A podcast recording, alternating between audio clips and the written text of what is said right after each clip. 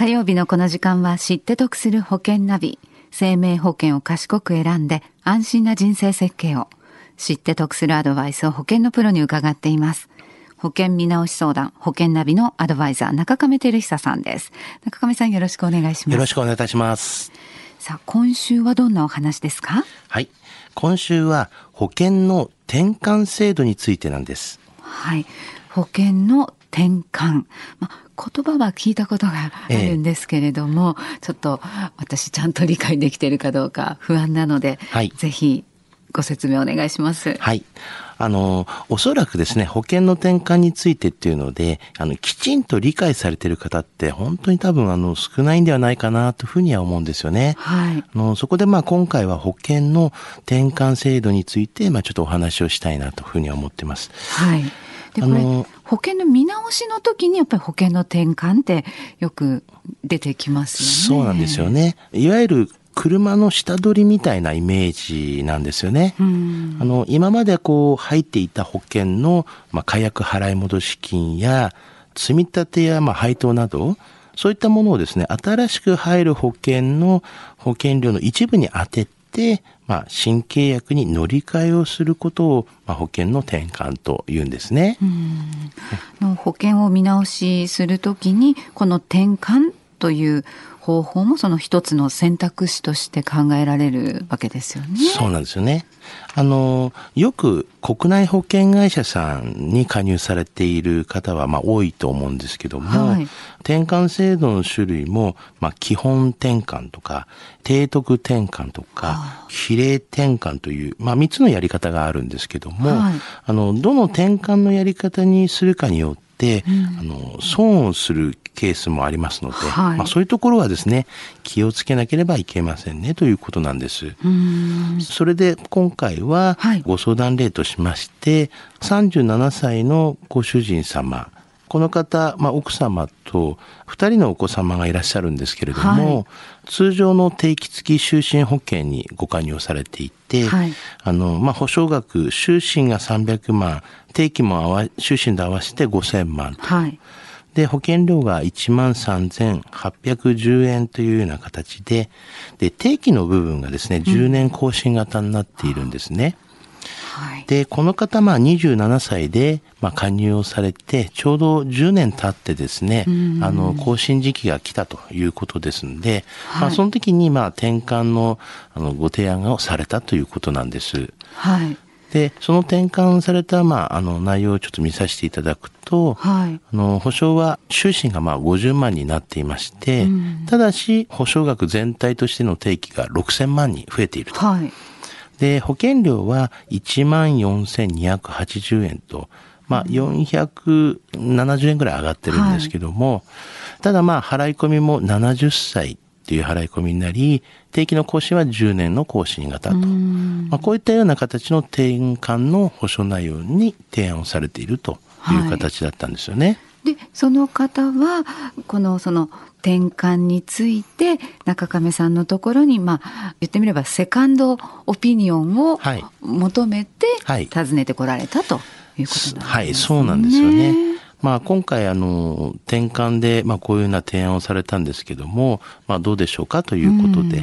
えー、ただまあ、そうやって見させていただきましたが、はい、あの今回は、この保険をで一旦ですね、やっぱ払い済みにしまして、はい、まあ、新たな保険にした方がいいなと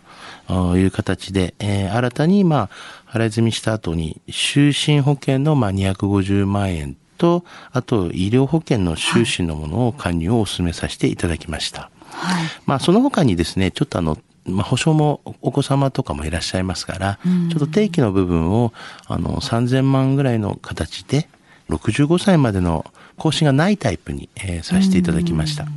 はい。やっぱり、転換ということを思い立って、て、それで、あ、じゃあそうしますってすぐ受け入れるのではなくて、はい、やはりセカンドオピニオン、サードオピニオンとこう聞いてみた方が、よりもしかしたらご自身にフィットしたプランに組み直せるかもしれない、ね、そうなんですよね。やはりですね、この転換の、まあ、提案ですと、今までこう、なんて積み立てをしたような就寝部分とか、あの、そういった部分をですね、定期の部分に組み込みをするような形とかあるんですよね。はい、そうすると、えー、そこの定期の部分は今回は10年更新型でしたから、はい、まあこの10年間は保証としては安く買えるんですけども、うん、その更新が、まあ次の迎えた時に、全くまたフラットになってしまうという形になるんですよね。うん、ですから、本来ならそこの積み立て部分をもらえたのに、まあそこの掛け捨ての定期に入れたことによって、えー、何もなくなってしまうっていうことが果たしていいんだろうかっていうことにはなりますし、あの、やはりそういった部分はやっぱり残していった方がいいんじゃないかなというような形で、はい、まあ今回は払い済みにしたというような形で、で、さらに新たなまあ保証を加えた方が、この方にはメリットがあるというふうに判断をしましたということなんですね。はい。今日のこの保険の転換のお話、知得指数はいくつでしょうか？はい。ズバリ95です。はい。保険会社の人にですね、この転換制度を進められた場合なんですけども、はい、まずあの、どの方法で下取りをされているのかとか、あの、きちんとですね、確認するのがやっぱ大事なんですよね。はい。あの、特に今回この低得転換と言いましてね、あの、掛け捨ての部分の保険料を一時的に安く抑える方法で、あの、更新が迎えるたびに保険料が今度は高くなってしまうと。はいいう形になりますので、やっぱり転換する、また、あの、予定利率っていうのがあるんですけども、こういった場合もですね、転換すると、こう、その予定利率が継続されないんですよね。ですから、まあ、あの、昔に入った予定利率がいいものは、やっぱ転換しない方がいい。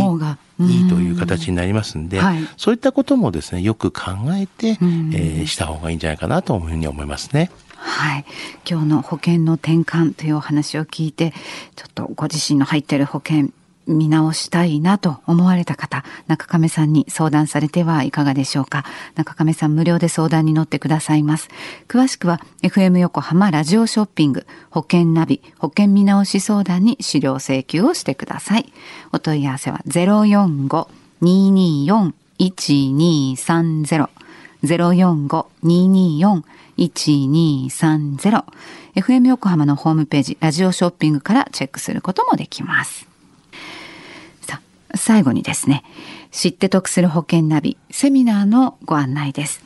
1月24日日曜日午後1時からこちら FM 横浜で行います。セミナー終了後保険見直し個別の相談も受け付けてくださいます。はい詳しくは FM 横浜ホームページプレゼント応募の欄をご覧になってください。1月5日申し込み締め切りとなっています。知って得する保険ナビ。保険見直し相談、保険ナビのアドバイザー、中亀照久さんと一緒にお送りしました。中亀さんありがとうございました。ありがとうございました。